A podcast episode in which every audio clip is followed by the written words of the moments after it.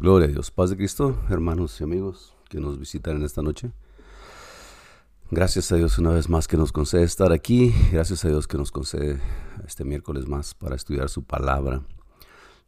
Quisiéramos empezar con una oración dándole gracias a Dios, ¿no? Porque Él es el que provee todo, el que tiene todo para nosotros. Gracias Señor una vez más por tu palabra que es verdadera, por tu palabra que sigue siendo fiel, por tu palabra que nos ayuda a guardarnos en tu camino. Gracias, papá, que tú has sido siempre fiel para con nosotros. Gracias porque eres tú quien nos ayuda a hacer, a decir, a pensar, a obrar, a guardarnos, que nos ayuda a obedecerte a ti, a amarte a ti, a amar a nuestro prójimo. Gracias, papá, por todo lo que tú has hecho por nosotros. Gracias por tu misericordia, por tu amor, tu protección, la provisión para nuestros días, para nuestra vida, para nuestra alma, nuestro espíritu. Gracias, Señor, porque en todo estás y a ti te debemos todo, papá. Te damos gracias, te honramos y te pedimos por si alguien estuviera enfermo para que seas tu sanidad para ellos, alguien esté triste, que seas tú el gozo que se necesita, alguien esté débil para que seas tú la fortaleza que tanto se necesita en tiempos de, de necesidad y tribulación. A ti la honra, a ti la gloria, Señor, a ti la alabanza en tu nombre precioso, Señor Jesucristo. Y bueno, gracias a Dios ¿no? que nos concede estar aquí una vez más. Estamos estudiando la semana pasada esta lección que se llama Nuestra Fe, primera parte, si se acuerda. Estuvimos mirando un poco acerca de la pregunta de rigor al principio de cada lección. ¿Qué, tiene la, qué significa para ti la palabra doctrina? Y mirábamos en la definición de doctrina, bueno, pues es una, una, una un grupo de creencias o un grupo de prácticas o un grupo de, Ah, de, no voy a decir de reglas, pero un grupo de seguimiento, en, un grupo de, instrucciones que alguien toma como verdad. Y nosotros tenemos la fe, la esperanza, tenemos las instrucciones en la iglesia, en, la palabra de Dios, y creemos en nuestra doctrina que Dios es uno, que Dios es santo, que Dios es indivisible, que Él es eterno, todo conocedor, todopoderoso, ah, que es omnipresente, omnisciente, y que él, aparte de ser todo eso, se humilló a sí mismo, dice la palabra de Dios, y se hizo como uno de nosotros, tomando forma de siervo, siendo obediente hasta la muerte y muerte, muerte de cruz por nuestros pecados. Esta es nuestra, nuestra doctrina, que no tenemos acceso a Dios a menos que no sea a través de Cristo, no tenemos acceso a nada más a menos que sea a través de su misericordia. Nosotros creemos que, que Él es el único y verdadero Dios y que nosotros debemos de abrazarnos a, lo que Él hace y que su palabra es infalible. Es parte de la doctrina apostólica, sí, que Dios es uno y que la Biblia es la autoridad máxima que tenemos en cuanto a lo referente a Dios. Porque el apóstol dice pues que toda escritura es inspirada por Dios. Entonces, en esta segunda parte de nuestra fe, miramos, y voy a dar la introducción porque ahí se encuentra la explicación de lo que vamos a hablar. ¿no? Entonces, dice la palabra de Dios, o dice la, la lección en esta, en esta ocasión, Lección número 28, nuestra fe. Segunda parte, que condenación. ¿Qué es lo primero que viene a tu mente cuando oyes esta palabra? Esta palabra de condenación. ¿Qué significa para ti condenación? Bueno, si habláramos de un sistema jurídico, ah, cuando se da la condena a alguien, pues es de que esa persona ya recibió lo que se va, lo que se va a hacer con ella o con él, ah, correspondiente al crimen que cometió o la falta que se cometió, condenación. En la pasada lección, dice el escritor, trajimos dos temas básicos de nuestra fe o doctrina, que era la inspiración divina de la Biblia, creemos que viene de parte de Dios, y la existencia de un único Dios, cuyo nombre es Jesús y significa Jehová es salvación, o Jehová salva. Hoy hablaremos de la caída del hombre en el pecado, su consecuente condenación y la salvación traída por Jesús en la cruz del Calvario. Dos verdades innegables que la palabra de Dios es inspirada por Él mismo y que Dios es uno y que su nombre es Jesucristo. Y el día de hoy pues vamos a ver qué es la otra cara de la moneda, por qué hubo la necesidad de Cristo venir, morir por nosotros, resucitar y abrirnos la puerta. Él dijo, yo soy el camino, la verdad y la vida. Hablaremos entonces de la caída del hombre en el pecado, su, consecuencia, su consecuente condenación y la salvación traída por Jesús en el Calvario. So, número uno, empieza el escritor hablando acerca de la creación del hombre y su caída. ¿Quiénes somos? Ahí estas tres preguntas son preguntas fundamentales que, dice el escritor, alguna vez nos hemos hecho nosotros en nuestra vida. ¿Quiénes somos? ¿De dónde venimos y hacia dónde vamos? ¿Fuimos creados o evolucionamos de otra especie? ¿Por qué el hombre es tan diferente de los otros seres vivos? Estas y otras preguntas son comunes y todos nosotros, consciente o inconscientemente, las hemos hecho en algún momento de la vida. Esto de que quiénes somos, de dónde venimos y hacia dónde vamos, ¿no? Dice, vamos a ver lo que la palabra de Dios responde tocante a eso. Al contrario de lo que dice la teoría de la evolución, de la evolución, nosotros los cristianos creemos, porque la Biblia dice, el hombre es un ser creado, no evolucionamos, fuimos creados por la palabra de Dios y por sus manos. Dice en Génesis 2.7, aquí dice claramente, dice, entonces Jehová Dios formó al hombre del polvo de la tierra y sopló en su nariz aliento de vida, y fue el hombre un ser viviente. Aquí dice claramente que Dios hizo al hombre usando como materia prima el polvo de la tierra y su aliento de vida. No solamente usó lo que él ya había creado, el polvo de la tierra, pero también dio aliento de vida, dice que sopló aliento de vida en su nariz, y el hombre vino a ser un ser viviente. No vino a ser uno de los otros, de tantos animales que Dios había creado, de los aves o de los cuadrúpedos o de los peces, sino vino a ser un ser viviente. Génesis 1, 26 al 27 nos dice la palabra de Dios así. Entonces dijo Dios, hagamos al hombre a nuestra imagen conforme a nuestra semejanza y señorea en los peces del mar, en las aves de los cielos, en las bestias, en toda la tierra y en todo animal que se arrastra sobre la tierra. Y creó Dios al hombre a su imagen, a imagen de Dios lo creó. Varón y hembra los creó. Nos dice que la palabra de Dios nos creó a nosotros y nos puso por señorío ¿no? sobre los, los animales, las plantas, todo lo que vive aparte del ser humano. El hombre fue creado a semejanza de Dios y se le dio el gobierno sobre los animales, las plantas y todo lo que hay en la tierra. El propósito de Dios era el que el hombre fuera santo, así como Él es santo. Pero sabemos nosotros la historia en la palabra de Dios nos, nos explica, dice, sabemos que el hombre pecó y de este pecado resultó la corrupción de la humanidad y consecuentemente la muerte. Por eso el apóstol nos escribe que más la paga del pecado, porque la paga del pecado es muerte.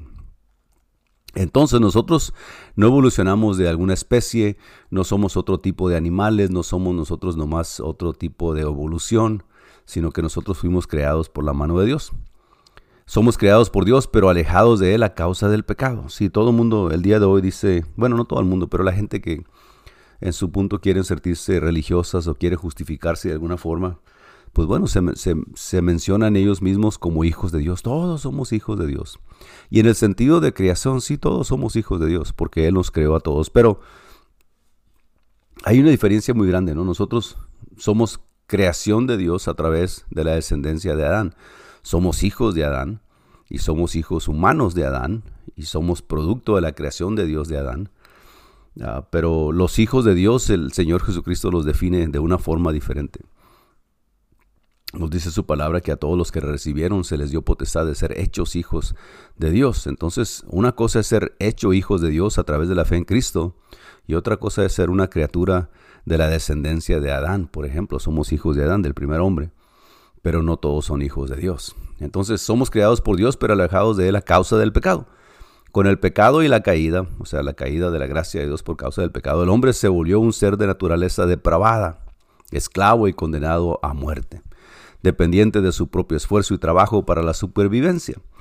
Ah, de hecho, pues cuando, bueno, aquí vamos a leer, también la tierra fue maldita y perdió su vigor y productividad. Génesis 3, 17 y 19 dice el hombre, y el hombre dijo, por cuanto obedeciste a la voz de tu mujer y comiste del árbol que le mandé diciendo, no comerás de él, maldita será la tierra por tu causa. Con dolor comerás de ella todos los días de tu vida. Espinos y cardos te producirá y comerás plantas del campo. Con el sudor de tu rostro comerás el pan hasta que vuelvas a la tierra, porque de ella fuiste tomado, pues polvo eres y al polvo volverás. Después de la caída del hombre, de, la gracia de Dios y de, haber sido echado fuera del, del huerto del Edén, ah, el Señor le, le hace esta advertencia y le da esta sentencia hasta cierto punto a la humanidad por causa del pecado de Adán y Eva. por causa del pecado de Adán más que nada. Y también es maldecida la tierra, ¿no? Por eso es que ahora, ah, pues tenemos, de ahí sale la frase, ¿no? Con el sudor de tu frente. Será, maldita será la tierra por tu causa, con dolor comerás de ella todos los días de tu vida. Con el sudor de tu rostro comerás el pan hasta que vuelvas a la tierra. Y, pues el día de hoy no nomás el pan con el sudor de nuestra frente, pero también tienes con el sudor de tu frente, pagas el carro y pagas la casa y pagas la ropa y pagas la escuela y pagas los tickets de la policía y pagas la comida y pagas los hospitales y pagas con el sudor de tu frente todo por causa de la maldición del hombre, por causa del pecado, ¿no? Entonces, es muy importante nosotros reconocer que sí, estamos en una condición como seres humanos, como humanidad en general, pues es una humanidad que va tendiendo a, ser más depravada cada vez, a ser más permisiva, a ser más promiscua, a ser más liberal, a ser más alejada de Dios, ¿no? La ciencia, ah, la mayoría, el 90% de la ciencia, pues diría que no hay Dios, porque ahora ya podemos hacer mil cosas que hace mil años no se podían hacer. Sin embargo, nadie ha podido crear vida de nada, ni van a poder tampoco, porque no hay nadie que tenga la capacidad o el poder para hacerlo, solamente el Señor, de haber creado al hombre de la forma en que lo hizo y todo lo demás por causa de su palabra fue creado también. Entonces dice el escritor pues que después de eso, ahora alejados de él a causa del pecado, y con ese pecado y la caída el hombre se volvió un ser de naturaleza depravada. Dice la palabra de Dios que no hay quien haga lo bueno, no hay, no hay quien busque hacer lo bueno. Esclavo y condenado a muerte, porque la paga del pecado es muerte. Y también dice la palabra de Dios que el, el príncipe de las tinieblas de este mundo los tiene cegados esclavizados al pecado, dependiente, dependiente de su propio esfuerzo y trabajo para la supervivencia. Aún el apóstol Pablo dijo, pues el que no trabaje, pues que no coma. También la tierra fue maldita y perdió su vigor y productividad. Imagínense si ahora con tanto avance científico la tierra es productiva en lugares donde no debería ser productiva. ¿Cómo sería la tierra en el tiempo de Adán y Eva cuando antes de que Dios maldijera la tierra por causa del pecado? Pero pues ahora hay que trabajar, ahora hay que hacer todo lo que lo imposible casi para poder sobrevivir. Y bueno, la pandemia que pasó hace dos años y que estamos a medias todavía, nos enseñó que puede ser la vida en, esta, en este mundo como estamos acostumbrados, puede ser muy frágil. Cualquier disrupción en los, la cadena de, de, abastecimiento de los alimentos o de petróleo o cualquier pérdida de comunicaciones, pues es un desastre alrededor del mundo, ¿no? Y, y la gente pues entra en pánico, entra en, en anarquía, a los gobiernos se caen, la cordura de la gente en la calle se pierde y al final cada quien busca lo que le conviene para sobrevivir. Pero hay más, dice el escritor, no nomás esto. la Biblia también afirma que todos pecaron y están destituidos de la gloria de Dios. Por cuanto todos pecaron y están destituidos de la gloria de Dios, nos dice el apóstol a la carta en los romanos. Pero luego agrega, agrega también que la paga del pecado es muerte, pero también que la dádiva de Dios es vida eterna en Cristo Jesús, Señor nuestro. No solamente basta eh, reconocer y, bueno, en ocasiones se tiene que enseñar esto, reconocer que somos una humanidad caída, ¿no? De la gracia de Dios. Aparte de Cristo no hay esperanza para la humanidad. Así dice su palabra. Entonces todo lo que podamos lograr, todo lo que podamos buscar, todo lo que nos podamos imaginar como sociedad, como como civilización humana no alcanza a llegar y no alcanza a abrir las puertas del cielo. Es solamente a través de la sangre y de la gracia de Cristo. Por eso añade el escritor la dádiva de Dios, la bondad de Dios, el amor de Dios. Es vida eterna en Cristo Jesús, Señor nuestro, ahí en Romanos 6:23. ¿Qué sucede pues entonces después de la caída del hombre y, de la, la subsecuente maldición de la tierra por causa de la caída? Bueno, pues lo que sigue es el arrepentimiento y la conversión, ¿para qué? Pues para volver a regresar a un estado de comunión con Dios como al principio Él ah, lo, lo hizo que fuera así, ¿no? La palabra arrepentimiento viene del griego metanois, metanoia, que significa cambio de puntos de vista y propósito. Y yo creo que la mayoría de nosotros, si es que no todos, hemos tenido cierta opinión o cierta forma de mirar las cosas o cierta forma de pensar acerca de ciertas cosas que se tienen que hacer así, que deberían de ser así, que tienen ah, nuestro propio toque o, nuestra propia definición. Pero tarde que temprano pues nos damos cuenta que estábamos equivocados. Y al estar equivocado uno se tiene que retractar, ah, tiene que tener el valor civil o el valor ah, moral para decir, ¿sabes qué? Estaba equivocado, yo siempre pensé que era así, pero me he dado cuenta que no es así. Cambiar, cambiar de puntos de vista y propósito. Pero en el arrepentimiento entra otra cosa más, ¿no? Ah, entra el asunto de la conversión. En el arrepentimiento no solamente uno reconoce dónde estás y, y, te hace, uh, ¿cuál es la palabra? Te hace te redarguye la conciencia o el corazón, pero pasa más allá de, solamente redarguir, sino que te lleva a una conversión. Sí, es cierto que la definición es cambio de puntos de vista y propósito, pero también es un cambio de corazón, un cambio de actitud, un cambio de vida. Es una transformación del ser mismo de la persona, del hombre, de la mujer. Según la Biblia, el perdón de los pecados es obtenido por un sincero o genuino arrepentimiento, por una confesión y abandono de los pecados. Se puede confesar, se puede arrepentir, pero si no abandonas la, la forma pecadora de vivir que teníamos antes o que tienes antes o que tienes ahorita, pues entonces el arrepentimiento es nulo, ¿no?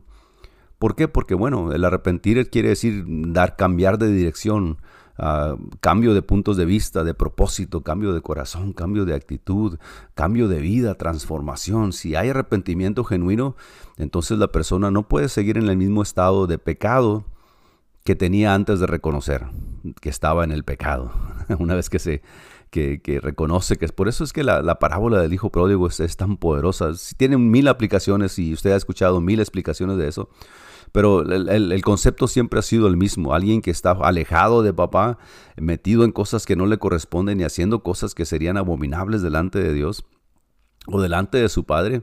Ah, dice la palabra de Dios que él, el hijo pródigo, estando ahí alimentando los cerdos y queriendo llenar su estómago con las algarrobas, con esa comida para los, para los puercos que él estaba ah, dando, ah, dice que él quería llenar su estómago con eso. Ahí dice la palabra de Dios, y volviendo en sí.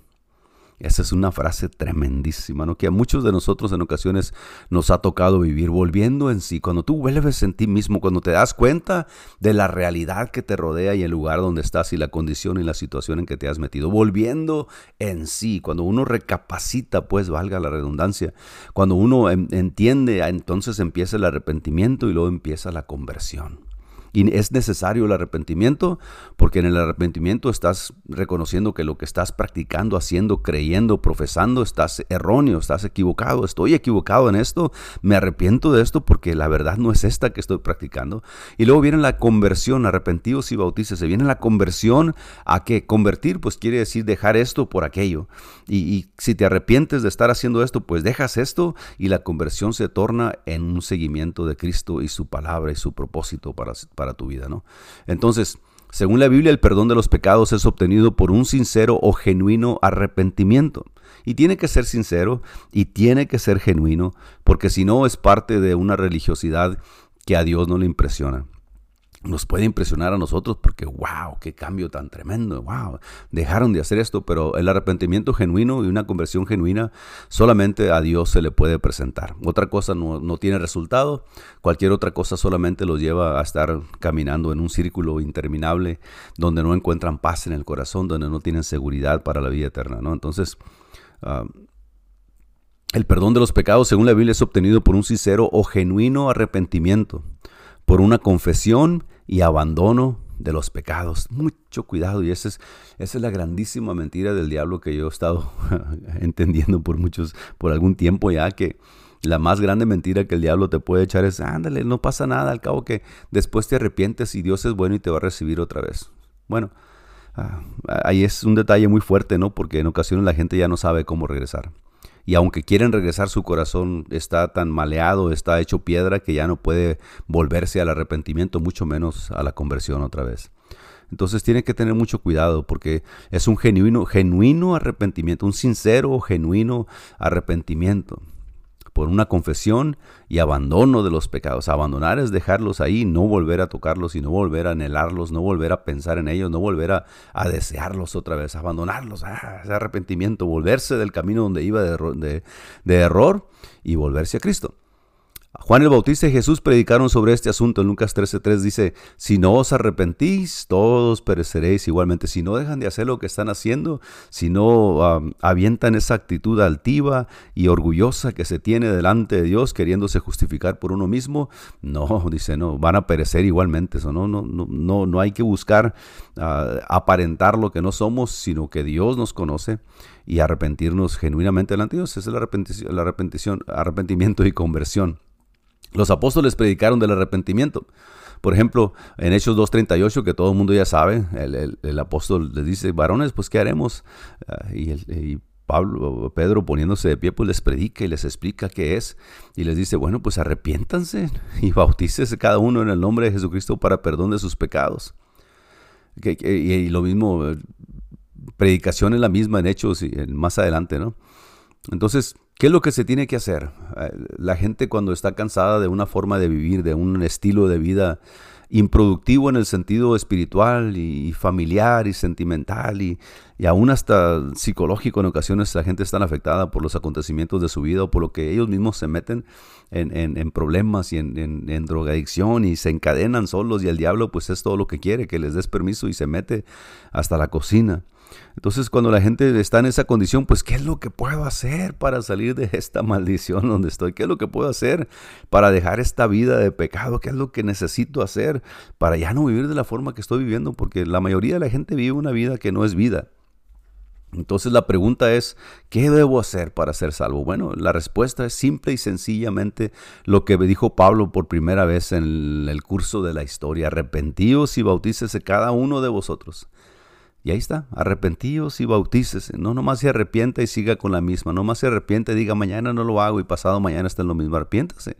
Y también bautícese porque en el bautismo dice que este bautismo que corresponde ahora a esto nos salva, no quitando las inmundicias de la carne, no, no, no se hace uno sabio de la noche a la mañana, no, no, la, la carne tira al pecado, pero el Espíritu dentro de ti te guía a toda verdad y a toda justicia, sí, son dos textos separados, ya lo sé.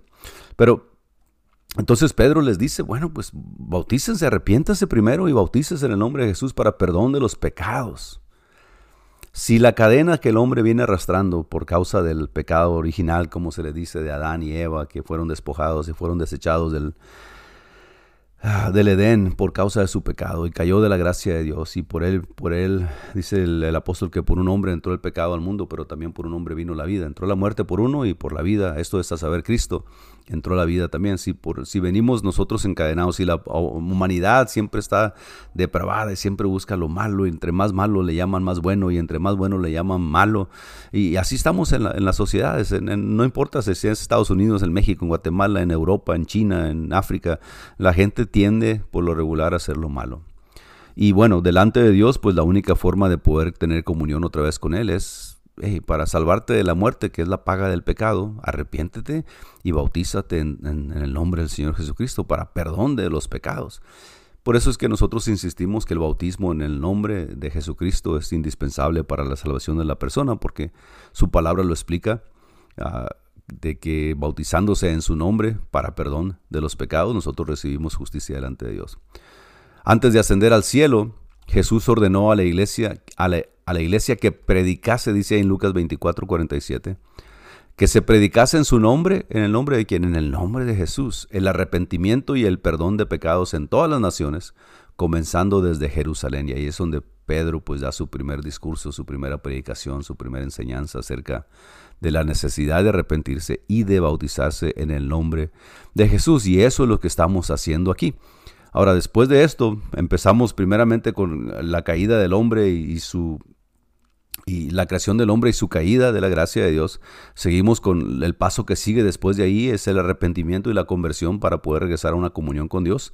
Y después entramos en el detalle del bautismo en agua, que es tan importante que mucha gente, ya hablamos de esto nosotros en la escuela dominical en la iglesia, pero esto es, un paso importantísimo en la vida de alguien que quiere ser seguidor de Cristo, alguien que quiere llamarse cristiano, ¿no? Es, es algo Ah, muy indispensable, es una, es una porción del arrepentimiento y de la obediencia a la palabra de Dios importantísima, que aunque muchas organizaciones el día de hoy dicen que es opcional y que lo hagas allá, pues cuando quieras, al cabo que no importa mientras tu corazón esté bien, sigue siendo una manifestación o una confesión pública, y no solamente es una confesión pública ordenada por Cristo, pero dice su palabra que a la humanidad no se le dejó otro nombre, porque no hay otro nombre dado a los hombres bajo el cielo, dado a los hombres, en el que podamos ser salvos. No hay otro nombre, no hay otra forma de alcanzar ese perdón que Cristo vino a mostrarnos, a darnos, sino a través del arrepentimiento y el bautismo en agua en su nombre.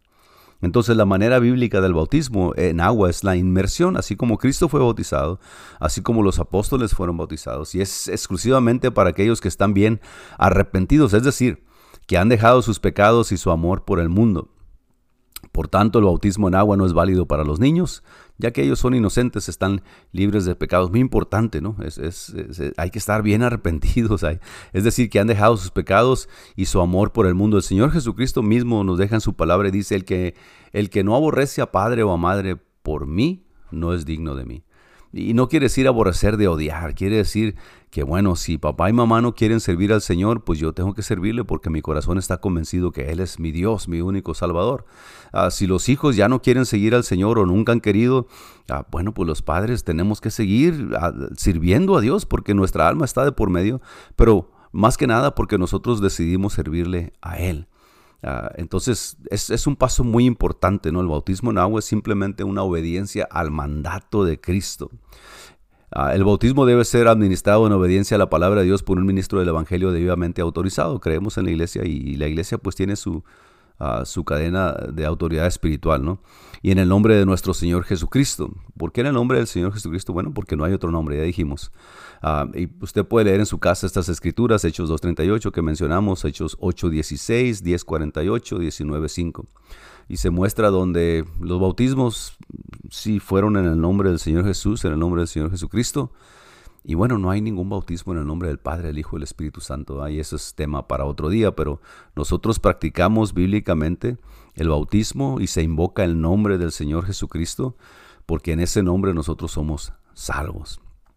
Aparte del bautismo en agua, viene el bautismo del Espíritu Santo. Si usted está poniendo atención, está mirando la, procesión, está mirando el desarrollo del plan divino de Dios, está mirando ah, desde la historia del hombre, la creación de Dios del hombre y luego la caída del hombre por causa del pecado. Está mirando que después hubo necesidad de arrepentimiento y conversión. Viene el Señor, nos muestra el camino, nos enseña la puerta, nos abre la puerta que Él es mismo y nos manda el bautismo en agua en su nombre. Después viene la promesa del Espíritu Santo que es una necesidad inmediata del, creyente, hombre o mujer, necesitamos, es indispensable ser bautizados con el Espíritu Santo, ¿no? De Dios. ¿Por qué? Porque, bueno, porque el Espíritu de este mundo, el príncipe de este mundo está dispuesto a hacer lo que sea con tal de que tu alma termine en el infierno. Pero Cristo hizo todo lo necesario para que tu alma, para que tú termines en la eternidad con Él o empieces la eternidad con Él. En el Antiguo Testamento, Dios dijo por intermedio del profeta Joel, Joel 2.28, y después de esto derramaré mi espíritu sobre toda carne y profetizarán vuestros hijos y vuestras hijas, vuestros ancianos soñarán sueños y vuestros jóvenes verán visiones. Esto fue lo que les explicó el apóstol Pedro cuando los, ah, los judíos que estaban allá en Jerusalén en el día del Pentecostés estaban preguntando, ¿no? Que estaban, ah, ¿qué vamos a hacer?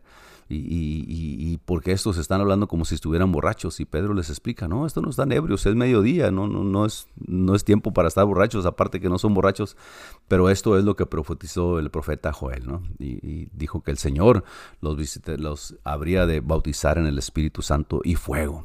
Ahí en Mateo, ah, perdón, ahí en Mateo 3.11, en el inicio del Nuevo Testamento, Juan el Bautista dice, yo a la verdad os bautizo en agua para arrepentimiento pero el que viene tras mí, cuyo calzado yo no soy digno de llevar, es más poderoso que yo. Él os bautizará en Espíritu Santo y fuego.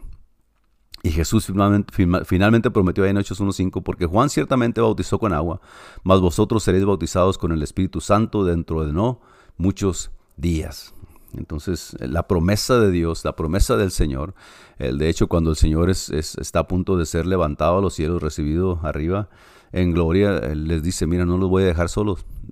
Yo me voy, pero voy a mandar el consolador y estaré en y con vosotros. Así es de que no basta solamente con arrepentirse, no basta solamente con confesar el nombre de Cristo, no basta solamente con obedecer en el bautismo en el nombre del Señor Jesucristo, pero es necesario recibir ese espíritu. Jesús le dijo a Nicodemo, mira, es, es necesario ah, que nazcas de agua y de espíritu. Que el que no naciere de agua y de espíritu no va a entrar al reino de los cielos. Y Nicodemo pues le pregunta, ¿no? Y Jesús le explica, tienes que nacer de agua, lo que es nacido de carne, carne es, y lo que es nacido del espíritu, espíritu eso. El nacimiento espiritual también, aparte del bautismo en agua, en confesión de pecado y perdón de pecados, el bautismo del Espíritu Santo pues es un, es un pasaje, es una una etapa, es una faceta, es una necesidad de todo cristiano, hombre y mujer, que confiese al Señor, se bautiza en su nombre, de ser lleno del Espíritu Santo, porque si el Espíritu Santo no está en nosotros,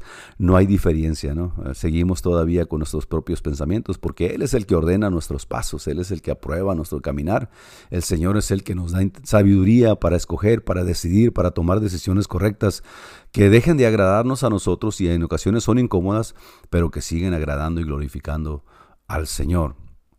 Entonces, ah, porque Juan ciertamente bautizó con agua, mas vosotros seréis bautizados. Ah, él bautizará en el Espíritu Santo y fuego. Mas vosotros, vosotros seréis bautizados con el Espíritu Santo dentro de no muchos días, le dijo el Señor. Todas estas promesas se cumplieron en aquel día del Pentecostés, celebrando diez días después de que Jesús ascendiera al cielo. Hechos 2.4 nos dice que fueron todos llenos del Espíritu Santo y comenzaron a hablar en otras lenguas según el Espíritu les daba que hablase. Mucha gente ya para estos tiempos, a estas alturas del cristianismo mundial, del, del cristianismo casi casi secular, ¿no? Pero del cristianismo popular, por decir así. El hablar en lenguas pues es algo que fue experimentado por los primeros cristianos y fue suficiente.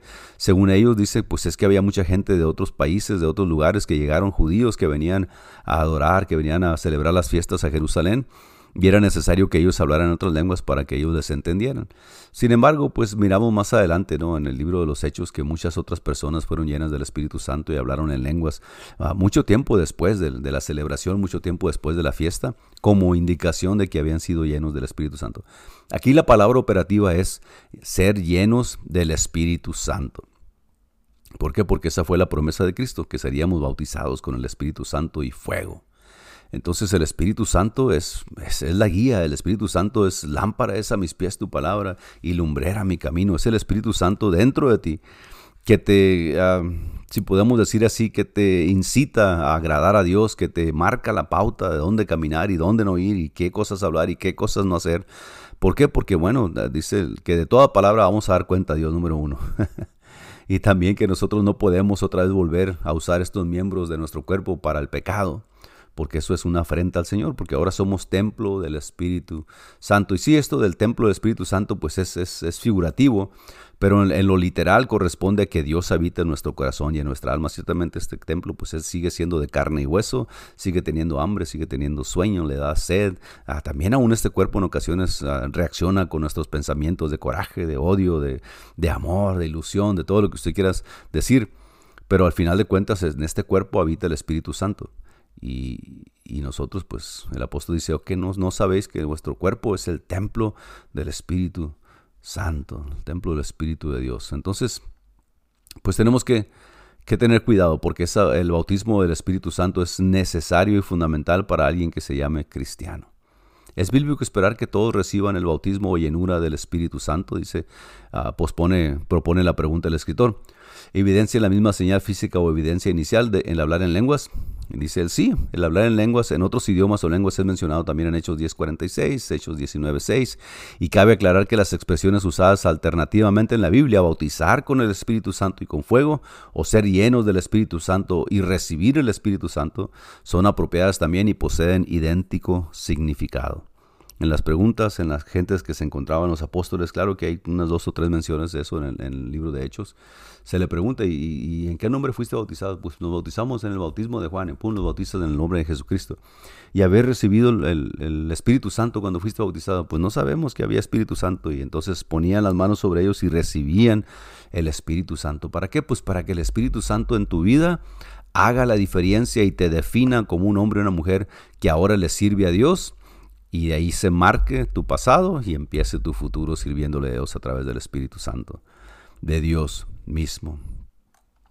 Refiriéndose a esta experiencia fenomenal, dice el escritor, Pedro dijo, exaltado por la diestra de Dios y habiendo recibido del Padre la promesa del Espíritu Santo, ha derramado esto que vosotros veis y oís, porque para vosotros es la promesa, y para vuestros hijos y para todos los que estén lejos, para cuanto el Señor nuestro Dios llamare, que aunque nosotros no somos judíos y no tenemos parte con el pueblo de Israel en lo secular, alcanzamos a ser hijos de Dios y formar parte de la familia y del pueblo de Dios a través de su Espíritu Santo. Y entramos nosotros, todos los que están lejos, para cuanto el Señor Dios llamare. Por otra parte, también tenemos el don de lenguas, dice el escritor, el cual se describe en 1 Corintios 12, 14. Este es igual al bautismo del Espíritu Santo en esencia, en esencia, pero teniendo diferente función o propósito, por lo cual no debe ser confundido con aquel. Don de lenguas. El apóstol Pablo decía, ¿hablan todos en lenguas? Ah, no, yo hablo más que cualquiera que diga que habla en lenguas. Entonces, Es necesario buscar el Espíritu Santo, es necesario nosotros uh, enseñar estas cosas a la gente que le haga preguntas. Sí, Dios te ama, sí, Dios murió por ti, sí, Dios te perdona tus pecados, pero su palabra dice que te tienes que arrepentir y te tienes que bautizar en su nombre. Mucha gente ya al día de hoy predica, sí, Dios te ama, sí, Dios te ama, sí, Dios te ama, pero pues no le dicen arrepiéntete y bautízate, deja esa vida de pecado que tienes y empieza a buscar agradar a Dios, ¿no? Uh, como dijimos en la lección anterior, ya para terminar, dice el escritor, la doctrina básica o fundamental de nuestra iglesia está basada en la Biblia y creemos que la Biblia pues es la palabra de Dios escrita para nosotros. Y solo siguiendo este orden o plan divino para el hombre podemos obtener la salvación. ¿En dónde encontramos? ¿Cómo conocimos el nombre de Cristo? ¿Cómo nos dimos cuenta que hay un solo Dios? ¿Cómo uh, supimos acerca del Espíritu Santo? ¿Cómo uh, alcanzamos a imaginarnos? ¿Cómo alcanzamos nosotros a conocer el nacimiento de Cristo, su sepultura, su muerte, su sufrimiento, su vituperio, su su sangre derramada, su crucifixión, su muerte, su resurrección. ¿Cómo, ¿Cómo conocimos nosotros eso? Bueno, pues solamente en la palabra de Dios. Ninguna otra parte lo explica, ninguna otra parte lo presenta como plan divino o salvador de parte de nuestro Señor Jesucristo. Entonces la Biblia sigue siendo la autoridad para nosotros. Este plan consiste, este plan que está marcado en la Biblia, consiste en arrepentimiento, número uno, dejar la vieja manera de vivir, volverse del pecado y buscar a Dios, bautismo por inmersión en el agua en el nombre de nuestro Señor Jesucristo, si es necesario, sí. Yo sé que te han dicho, eso no tiene nada que ver, eso son costumbres de los hombres, eso era costumbre en el primer siglo, pero su palabra todavía sigue diciendo que el bautismo en el nombre de Jesucristo es para perdón de pecados, y si te arrepientes de tus pecados, pero no encuentras el perdón que es necesario para evitar la muerte por causa del pecado, pues estás en lo equivocado, estás todavía en la misma condición. Entonces, número uno, el arrepentimiento. Número dos, ah, el bautismo por inmersión en el agua en el nombre del Señor Jesucristo. Y número tres, recibiendo uh, el recibimiento del bautismo del Espíritu Santo con la señal inicial de hablar en otras lenguas. Claro está que para poder dar esos pasos se necesita fe en el Señor Jesucristo, que es el creador de todo, obviamente, y no se puede dejar a un lado a Jesús como muchas universidades y muchas instituciones religiosas el día de hoy están dejando al Señor Jesucristo a un lado y sí están agarrando ciertas frases bonitas, ciertas frases prometedoras, ciertas uh, promesas de parte de Dios que vienen en la Biblia, pero al Señor Jesucristo lo están empujando hacia afuera de su religiosidad, lo están quitando de su liturgia, lo están sacando de su doctrina, lo están uh, echando fuera de su declaración de fe. Muchas instituciones religiosas, que es algo increíble, cristianas llamadas, uh, pero no son en realidad seguidoras de Cristo, porque a Cristo lo han puesto allá afuera y lo han dejado por un lado. Entonces, el escritor dice, Ah, claro, que, ah, claro está que para poder dar estos pasos se necesita la fe en el Señor Jesucristo, que es lo principal, lo fundamental. Sin Él, sin Cristo no hay cristiandad. Así es de que usted debe saber eso y si usted comparte el Evangelio con alguien que le ha dicho, no, no es tanto necesario, pues fue un hombre bueno, entonces no es cristiano. Y listo. Así de sencillo. Se necesita fe en el Señor Jesucristo, pues solo por medio de la fe en Él podemos ser justificados o liberados de la condenación, de, condenación del pecado. Y con eso terminamos Romanos 5.1. Justificados pues por la fe, tenemos paz para con Dios por medio de nuestro Señor Jesucristo. Esa paz que Adán tenía y Eva tenían en el huerto del Edén, esa paz tenemos ahora nosotros siendo justificados solamente por la fe en el Señor. dejamos esta lección hasta aquí. Ah, que el Señor te bendiga y ojalá que esto te sirva de algo para que Ah, des unos pasos para que tu fe en, Jesús esta semana y aprender más acerca de estas cosas. Y vamos a hablar la próxima lección acerca de la santidad y el servicio fiel a Dios como elementos igualmente importantes del plan divino para el hombre. Entonces, se obedece y luego se siguen los pasos marcados para nosotros de parte de Jesús. La próxima lección entonces vamos a ver y se llama esta lección número 29, ¿a dónde iré después de esta vida? Que el Señor les guarde, los esperamos el viernes de 7 a 8 en la iglesia, en el templo, 218 al norte de la calle 15 y Stuart. El sábado de 7 a 8 el programa radial La Voz Apostólica por estos mismos medios en el Facebook. Y el domingo de 4 a 5 escuela dominical para todas las edades, niños, adolescentes, jóvenes, adultos. Y de 5 a 6, 6 y media más tardar el servicio de alabanza y celebración a nuestro Dios en la misma locación. Que el Señor les bendiga, los amamos en el nombre del Señor, sígase cuidando y siga siendo prudente en todo lo que haga y todo lo que diga. Amén. Que el Señor les bendiga y los guarde.